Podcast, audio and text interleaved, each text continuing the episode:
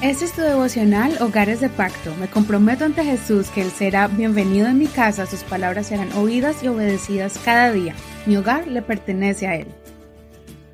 Marzo 13. Sed de corazón y del Espíritu. Juan 4.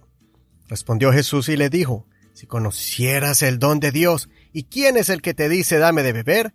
Tú le hubieras pedido a él y él te habría dado agua viva.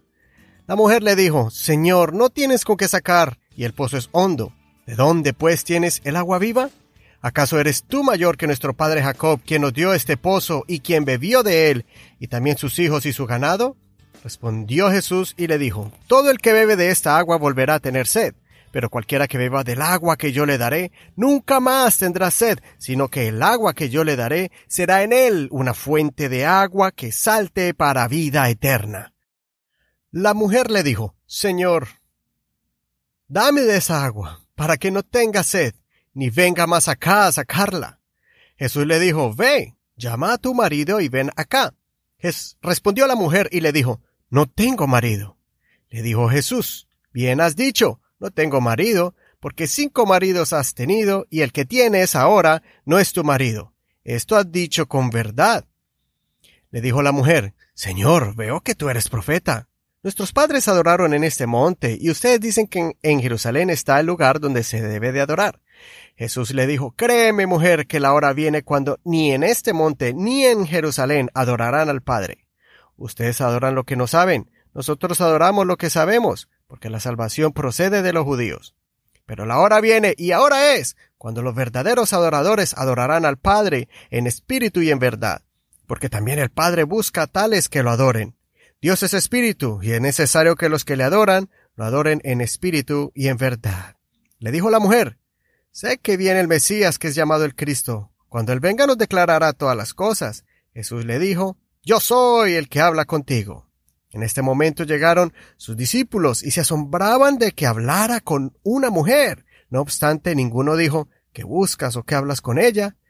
Entonces la mujer dejó su cántaro, se fue a la ciudad y dijo a los hombres, Vengan, vean a un hombre que me ha dicho todo lo que he hecho. ¿Será posible que éste sea el Cristo? Entonces salieron de la ciudad y fueron a él. El Señor obra de muchas formas y de muchas maneras en cada uno de nosotros. A veces pensamos que la relación con Dios, que es espiritual, está separada de la parte nuestra emocional. Aquí podemos ver que Jesús primero trabaja en la parte emocional para que la persona pueda tener un corazón abierto y aceptar la salvación, que es la parte espiritual y la relación con Dios. Si vienes a Dios para aceptar la salvación de tu alma, pero no permites que el Señor resuelva tus conflictos emocionales, entonces Dios no va a poder completar su obra en nosotros. Por eso vemos que Él le ofreció agua a esta mujer para calmar la sed espiritual y ella la rechazó al principio, pues no pudo entender en el momento quién era el que le hablaba por eso el Señor la confronta con su problema emocional. La mujer samaritana tenía una inestabilidad emocional, ya se había casado y divorciado cuatro veces, y ahora vivía en unión libre con un hombre. Había un vacío en su corazón, su alma estaba herida por las decepciones amorosas. Por eso el Señor descubre lo más profundo de su corazón y entonces le ofrece otra vez esa agua espiritual. No solamente le ofrece la salvación y la vida eterna, pero también ofrece llenar ese vacío que hay en su corazón.